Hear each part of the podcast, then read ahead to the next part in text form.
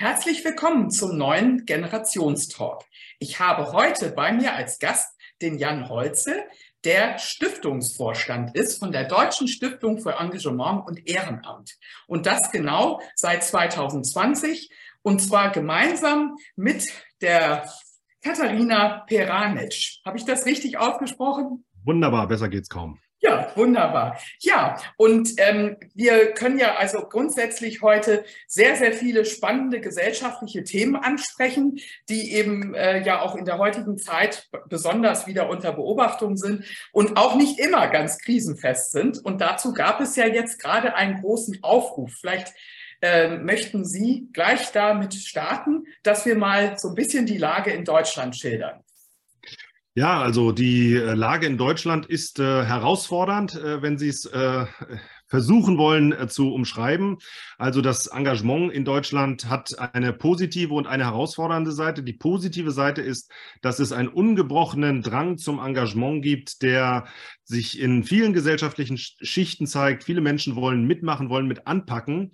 Die herausfordernde Seite ist allerdings, dass es äh, gerade bei denjenigen, die die Strukturen tragen, nämlich die Vorstände und äh, ich sage mal die Schatzmeisterinnen, Schatzmeister, diejenigen, die also in Verantwortung, in verantwortlicher Position vorne in den Organisationen stehen, dass die immer weniger werden.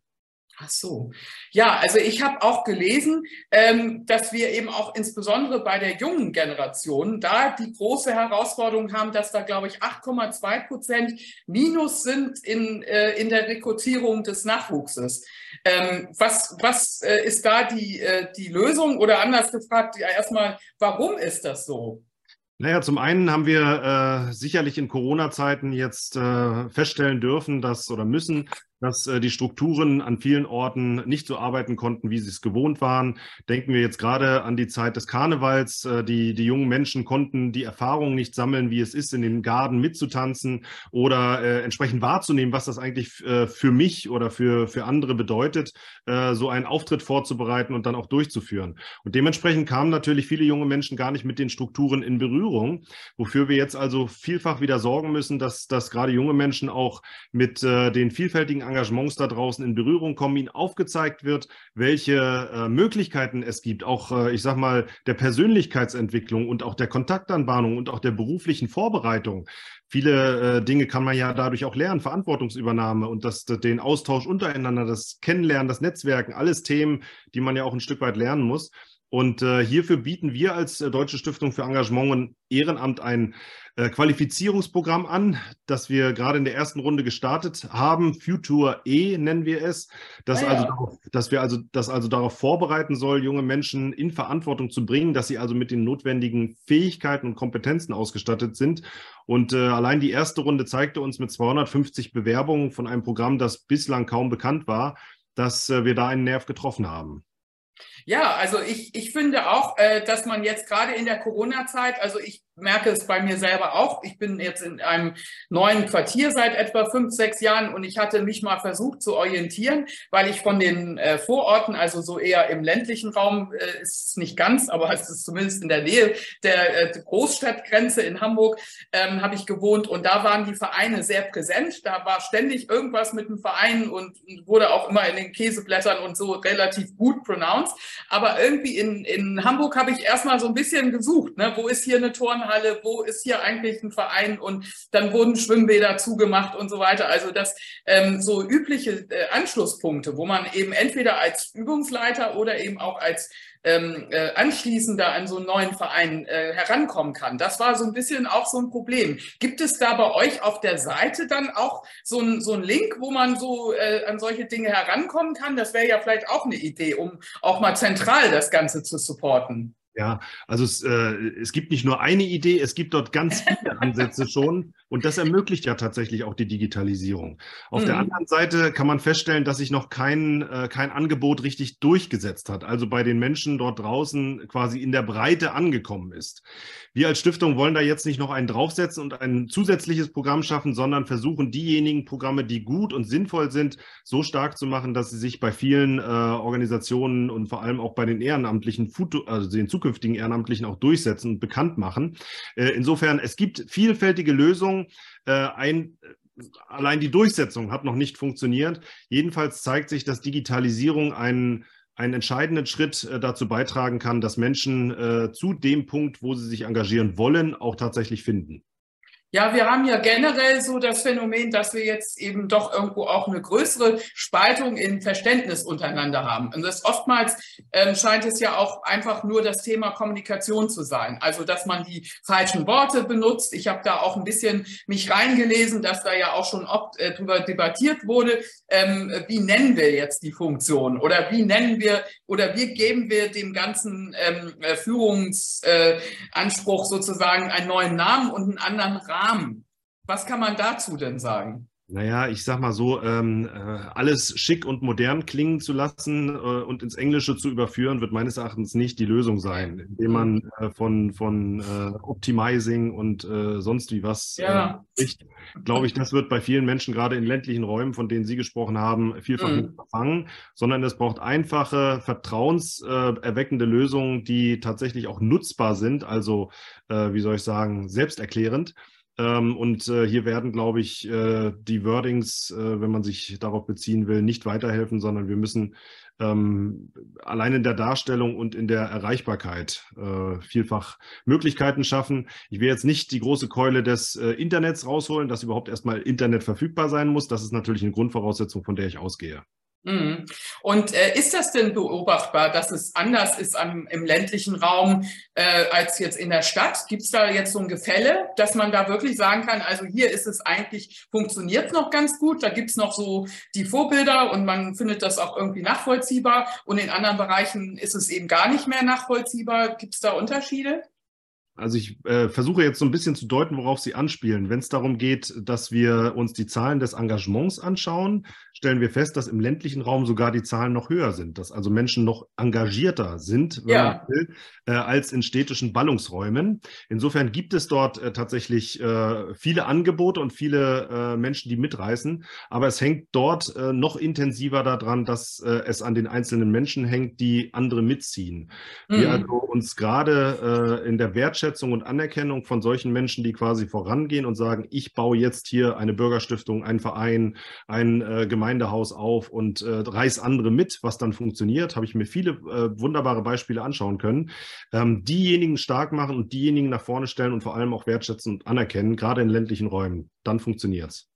Genau, ja, das war tatsächlich der Punkt, den ich so ein bisschen heraushören wollte, weil ich ähm, auch gleichzeitig ja weiß und, und beobachte eben als Generationsbotschafterin, dass eben auch in den Bereichen, wo wir Vereine haben, wo wir Ehrenamt haben, da gelingt uns ja auch die Integration besser. Aber in Großstädten haben wir eben besonders hohen Anteil an äh, migrantischem Hintergrund, mal als Beispiel. Und da ist ja die Frage, wie können wir die Gruppen besser mischen? Vielleicht gibt es da ja irgendwelche neuen oder interessanten Punkte, die wir jetzt auch gleich bei der Gelegenheit äh, bemerken können und dann vielleicht auch, äh, dass das Engagement vielleicht auch nochmal so ein bisschen gepusht wird.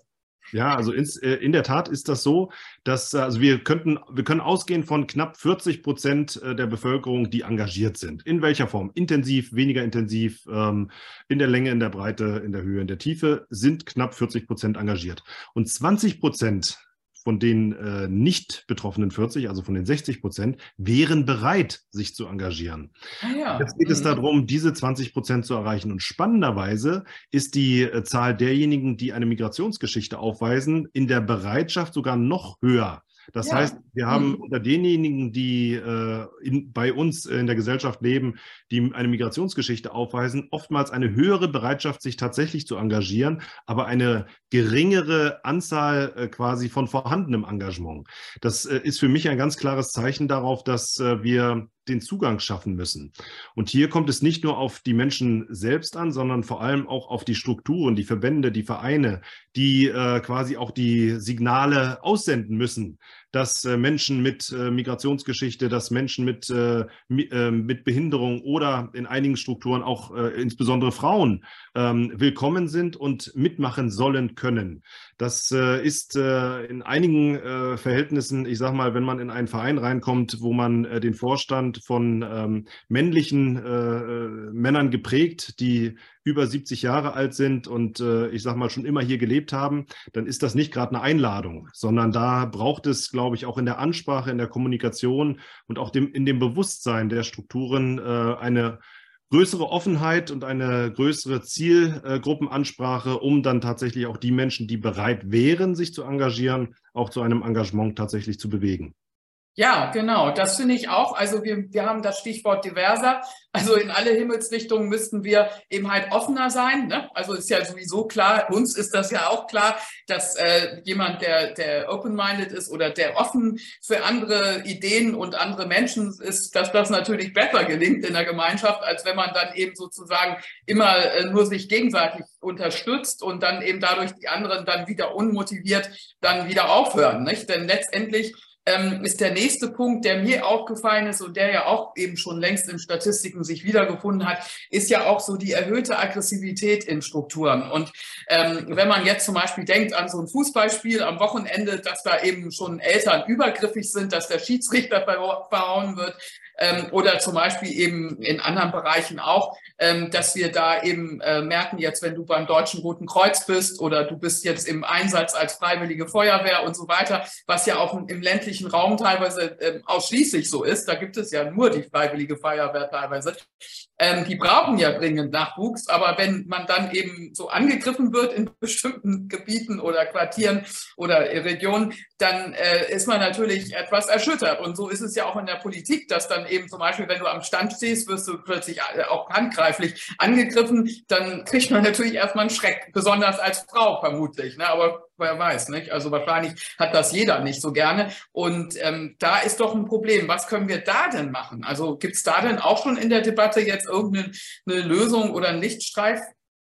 Ja, das ist äh, in jedem Fall ein, äh, ein Problem äh, und ein solches, als solches auch nicht hinzunehmen. Also stellen wir uns beispielsweise die von Ihnen angesprochenen Schiedsrichterinnen und Schiedsrichter vor, die gerade in ländlichen Räumen äh, wesentlich mehr Zeit damit zubringen, äh, quasi zum Ort hinzufahren und vom Ort wieder wegzufahren, als mhm. tatsächlich mhm. dann auf dem Platz zu stehen. Und dann die Stunde oder die zwei Stunden, die du auf dem Platz stehst, wirst du noch bepöbelt und äh, äh, ich sage mal, in der Endstufe auch noch Handgreiflichkeiten ausgetauscht. Das ist nicht hinzunehmen und da müssen wir etwas tun, um gerade in diesen Bereichen tatsächlich auch äh, Ehrenamtliche zu gewinnen. Denn anders funktionieren die Strukturen des Sports, des äh, Deutschen Roten Kreuzes nicht, wenn äh, sich nicht Freiwillige finden, die da tatsächlich mitmachen. Und hier kommt es ganz klar äh, auch darauf an, äh, Respekt, Wertschätzung und Anerkennung auszustrahlen, äh, insbesondere von denjenigen Figuren, die in solchen Strukturen Verantwortung tragen. Also im Sport, äh, dass der Heimverein Verein entsprechend ganz klar äh, die Grenzen aufzeigt, bis wohin es geht. Man mag nicht mit allen Schiedsrichterentscheidungen einverstanden sein, man mag auch äh, vielleicht äh, beim Roten Kreuz nicht mit allem einverstanden sein, aber hier muss es ganz klar von Seiten der Führung ähm, Signale geben und äh, Grenzen aufgezeigt bekommen. Anders wird es nicht funktionieren, sonst werden uns die Leute verloren gehen. Ja, meistens sind es ja äh, zum Beispiel, wenn man jetzt sagt, was wäre möglich, Ausschluss aus dem Verein, äh, man darf nicht mitspielen, wenn die Eltern pöbeln, aber wie auch immer, wie sollte man das ableiten? Weil das sind ja oft die Zuschauer oder die drumherum Stehenden, wie auch immer verwandt, ähm, äh, die dann eben da sozusagen ausrasten. Das sind ja nicht die Spieler auf dem Platz oder die, diejenigen, die gerade Blut spenden oder diejenigen, die im Rettungswagen sitzen, äh, die sind es ja nicht, sondern es sind ja eben die drumherum. Und ähm, wie kriegt man das zu fassen? Es hat ja auch sowas, sowas altmodisches, äh, wird ja immer unterstellt, dass wenn man von Respekt spricht oder von Verhaltensregeln, ähm, äh, Etikette, ähm, das müsste ja schon in der Schule, im Kindergarten losgehen, ne? weil da fängt es ja schon an. Ja, jetzt haben wir natürlich ein ganz äh, breites Feld gemacht, wo man überall ansetzen kann. Tatsächlich ist das so, äh, dass das Engagement und die, die, das Bewusstsein für wir alle sind Gesellschaft und nicht nur die da drüben oder die da oben oder die da unten. Äh, das kann man schon auch in äh, Kindertageseinrichtungen lernen. Auch da gibt es äh, spannende Ansätze, wie man äh, gerade Kinder stark machen äh, kann.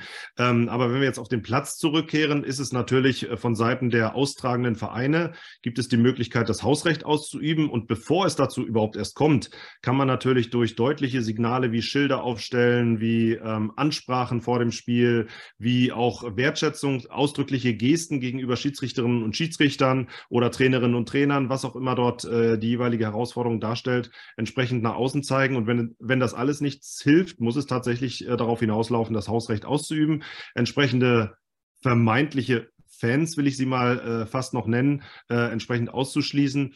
Äh, letztlich darf es nicht auf dem Rücken der, der Spielerinnen und Spieler oder der Schiedsrichterinnen und Schiedsrichter ausgetragen werden, insbesondere wenn es sich um Kinder handelt, sondern da muss äh, gerade den Eltern gegenüber ein deutliches Stoppsignal ausgesandt werden. Genau, ja, also ich finde das sehr schön und, und ich unterstütze das auch. Ich selber habe schon seit ich Kind bin, also immer schon irgendwo im Ehrenamt mitgeholfen. Allerdings muss ich auch dazu sagen, ich habe halt auch das Glück gehabt, dass ich äh, gerade auf der Seite der Frauen, aber auch äh, meines Vaters und so weiter, dass ich immer Vorbilder hatte, auch schon bei den Großeltern. Nicht? Und ob das jetzt die Großmutter bei der Kirche war oder die andere in ihrer Partei im Süden, ähm, es war immer irgendjemand, der sich da ehrenamtlich engagiert hat. Und ich fand das immer mutig und toll. Also es hat mich immer ähm, motiviert. Also insofern, wir brauchen ja auch ganz dringend diese Frontfiguren und diese Vorbilder und vielleicht nicht nur immer die, die Top-Gesichter, sondern vielleicht auch die in der längeren Reihe, denke ich mir manchmal. Da frage ich mich, ob ähm, sich da auch ein bisschen was verändert jetzt, weil unsere ältere Bevölkerung mitunter, die ja früher eben dann auch mehr Zeit hatte, Frauen waren ja da insbesondere ältere Frauen dann oft, häufig engagiert, ähm, dass die, wenn die jetzt arbeiten äh, oder eben auch äh, Geld verdienen müssen, ist da vielleicht so ein Punkt, wo wir noch ein bisschen so Hebel drehen können? Naja, also es ist äh, tatsächlich festzustellen, dass die Zielgruppe Ü65 tatsächlich immer mehr ins Ehrenamt oder ins Engagement strömt. Also es gibt tatsächlich das Bewusstsein, äh, die, äh, das Ehrenamt oder das Engagement als ähm, relevant für diese Zielgruppe zu erkennen. Der, die Motive sind im Übrigen ein Stück weit gewandelt gegenüber gerade Jugendlichen. Jugendliche suchen natürlich einerseits Persönlichkeitsentwicklung, andererseits aber auch tatsächlich Netzwerke, Möglichkeiten, sich beruflich zu orientieren. Das das braucht die Zielgruppe Ü65 nicht mehr, sondern dort geht es vor allem um Gesellschaft, um Zusammenhalt, um das Zusammenkommen mit anderen. Und äh, da ist der Verein natürlich eine wunderbare Gelegenheit oder eine Organisation, die sich äh, gesellschaftlich engagiert. Und da braucht es aber auf der einen oder anderen Seite auch tatsächlich die, die Verschaffung von Zugängen und auf der anderen Seite auch die Qualifizierung ähm, für bestimmte Funktionen. Wer sich äh, sein Lebtag äh, nicht im Bereich der Buchhaltung umgetrieben hat und tatsächlich jetzt, äh, ich sag mal, die Möglichkeit bekommt, entweder im Vorstand einer, äh, eines Vereins oder im, in der Buchhaltung oder im, als Schatzmeister eines Vereins mitzuwirken, der braucht an der einen oder anderen Stelle sicherlich nochmal Orientierung, was das eigentlich heißt, äh, diese Aufgaben zu übernehmen. Und äh, da braucht es zielgruppengerechte ähm, Fortbildung, um tatsächlich auch die Menschen fit zu machen, die dann sich tatsächlich zutrauen und äh, solche Funktionen übernehmen wollen. Genau, und, und auch gleichzeitig eben äh, war, war ja oft die Überlegung, dass wenn jetzt eben auch Zuverdienstmöglichkeiten machbar sind, kann man da auch beim Verein oder im Vereinsrecht oder in, in wie auch immer andere Sozialtöpfe, kann man da denn auch eine Öffnung machen? Wie wird das jetzt gesehen? Weil ich meine, die Debatte, ähm, das Ehrenamt hat ja jetzt extrem viel übernommen, die ganzen letzten 50 Jahre. Und, ähm, und viele sagen auch manchmal, sie sind absolut überfordert in, in dieser äh, Ausweitung der, der Funktion. Ne? Ähm, kann man da nicht auch mal so ein bisschen debattieren? Äh, wird auch tatsächlich schon ja. debattiert. Das ist, äh, ist jetzt äh, nicht neu. Nur die Frage ist, wenn es um die Überforderung von einzelnen Ehrenamtlichen geht, ob dann tatsächlich eine Entlohnung oder Entlohnungsbestandteile das Problem lösen werden. Da wäre ich etwas skeptisch. Es gibt ja zum, zum Teil gibt es ja Möglichkeiten, Entlohnungsbestandteile auch für Ehrenamtliche, ich sag mal, zu ermöglichen. Beispielsweise die Übungsleiterpauschale oder die Ehrenamtspauschale oder auch Ehrenamtskartenformate sind ja, ich sag mal, pekuniäre Vorteile Vorteile, die man dadurch äh, erzielen kann. Was sind das für Karten? Also 14, äh, bislang 13, das 14. Bundesland macht sich jetzt auf. Äh, 13 Bundesländer haben eine landesweite Ehrenamtskarte. Hamburg gehört noch nicht dazu, äh, wird es aber vielleicht bald. Ähm, aber Niedersachsen-Bremen zum Beispiel haben ein gemeinsames Ehrenamtskartenformat, mit dem man, wenn man dieses äh, Format erhält, da muss man bestimmte Grenzen erfüllen. In der Regel sind das fünf Wochenstunden, die man sich äh, engagieren muss als, äh, als Voraussetzung, dass man damit dann äh, Vorteile erhält, entweder in, in Einrichtungen, wo man entsprechenden äh, Rabatt erhält oder auch bestimmte Angebote kostenlos äh, wahrnehmen darf. Insofern sind das eine Form der Wertschätzung auch von Seiten wirtschaftlicher Partner, die nicht zu vernachlässigen vernachlässigen sind äh, und die auch ein Stück weit Danke ausdrücken sollen.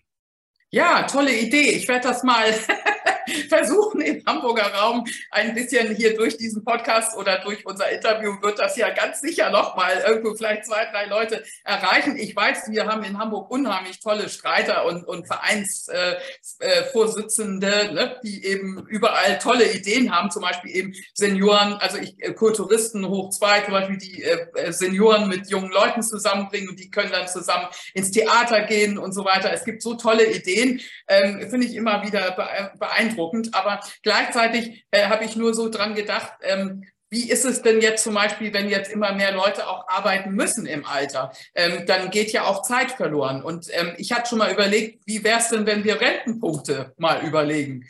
Äh, dass man damit sich nochmal aufstocken kann, weil ja eben auch einige äh, von denen äh, sind ja eben vielleicht froh, wenn sie eben vielleicht ihr Leben lang Ehrenamt gemacht haben, dass sie dann wenigstens im Alter durch diese Punkte vielleicht nochmal eine Anerkennung bekommen und ein bisschen Zubrot.